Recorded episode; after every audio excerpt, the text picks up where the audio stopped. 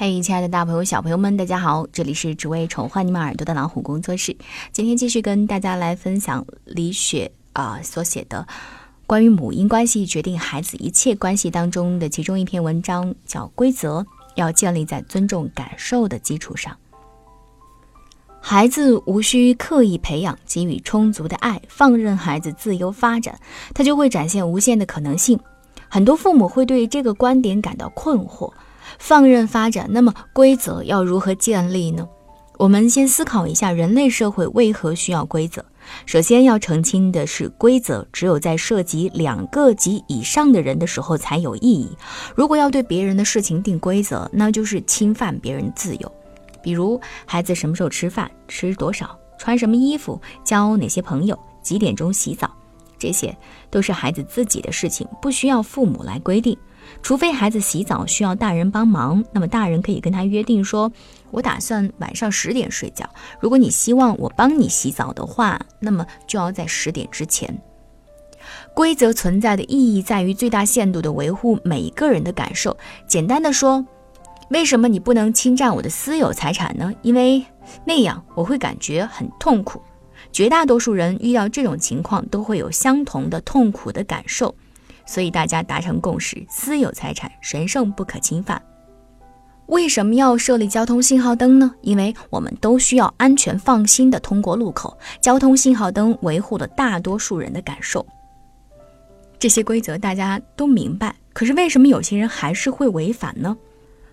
父母发愁的地方是被训导明白的规则并不能保证被遵守。有时候规则讲了一百遍，孩子也表示嗯明白。也同意了，但是还是会时常违反。一个七岁的小女孩进我的房间不敲门，我有些不满，于是告诉她进门之前先敲门是基本的礼貌。我说：“请进，你再进来。”她好像听懂了，但是下一次进来还是不敲门。我又讲了一遍，照旧，最后只好直接跟她说：“你这样突然闯进来，我不高兴。”小女孩恍然大悟，以后每一次都很开心地敲门。之前我只是教给他冷冰冰的规则，这个规则和他的感受是分隔开、割裂的。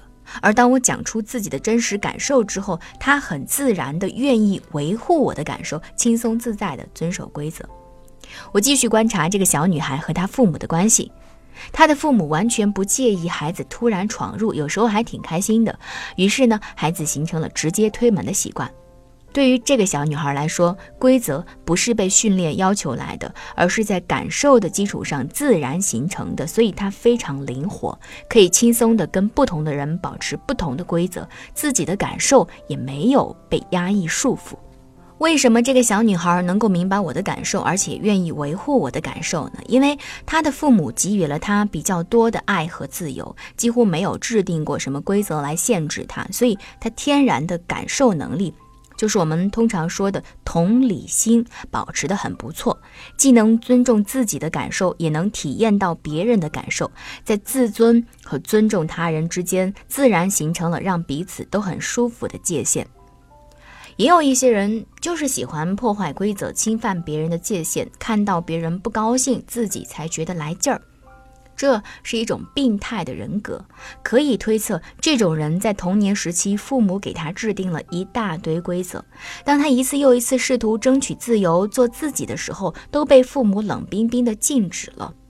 爱没有流动，所以他的内心形成了这样的链条：规则等于痛苦，打破规则才可能有连接。那么，他当然不愿意遵守规则。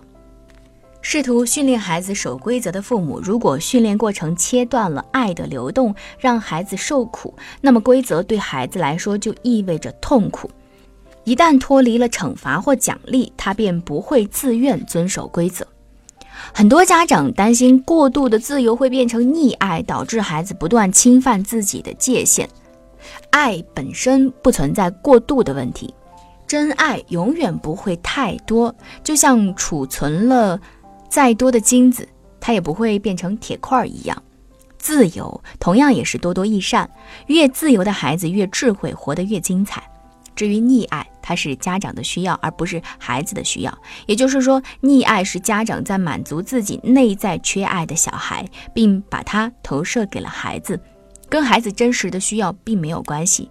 以溺爱自居的家长，其实看不见孩子的真实需要，更如何去谈爱孩子呢？小时候，几乎每个人都说妈妈溺爱我，才惯出我很多坏毛病，比如不洗自己的衣物、不收拾房间、乱花钱、不考虑别人的感受、不懂感恩等等。我仔细的回想，每次当我想自己洗衣服的时候，妈妈总是打击我说：“你洗不干净还浪费水，还是给我一起洗了吧。”她经常闯进我的房间收拾东西，一边收拾一边抱怨。有时候去超市购物，我挑了自己最喜欢的几样，但是妈妈还是会再塞给我一大堆昂贵的零食，然后回家抱怨说我去一趟超市花费比她一个月都多。妈妈生病的时候，我试图关心她，但得到的回应总是“你看书去吧，不要管我”。可是当我真的去看书了，她又会说我是白眼狼，白养活了。妈妈似乎是一个圣人。他没有自己的需要，没有自己的感受，在这样的关系当中，我如何同理他的感受，感知他的界限，又如何能够生出感恩之心呢？后来我理解了，妈妈的内心极度缺爱，同时对得到爱已经绝望，所以她要通过牺牲自己来满足我，间接的满足她内在的小孩，而实际上我抢走了那个内在小孩的爱。他对我付出的越多，他也就越怨恨我。他会说：“我为孩子付出了那么多，他却从来不关心体谅我一下。”这句抱怨说明：第一，父母没有看到孩子真实感受的能力，只是通过孤独的自我牺牲游戏来获得价值感，所以孩子也无法发展出关心别人的能力。第二，父母不清楚也不尊重自己的感受，总是表现出无欲无求的样子，孩子也就自然的认为父母没有需求，不需要被关心。父母如果经常感觉自己的界限被孩子侵犯，需要反省：我清楚且尊重自己的感受和需要吗？要是父母经常充耳不闻自己的声音，不尊重自己的感受，又如何期望孩子能够理解自己、照顾自己内心深处的小孩呢？孩子没有这种能力，也不应该做父母的父母。在两个清楚自己感受的人之间，自然会形成规则，而且是流动的、灵活自在的规则。面对孩子没有被层层防御包裹的心。我们要真实表达出自己的感受，让孩子自由选择成为他自己，别用我们狭隘的恐慌束缚孩子无限的可能。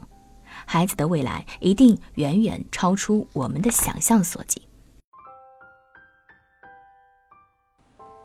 亲爱的小朋友们，故事还没有结束呢。本专辑完整内容，请关注微信公众号“老虎小助手”收听哟。也会有你意想不到的惊喜在那里等你哦。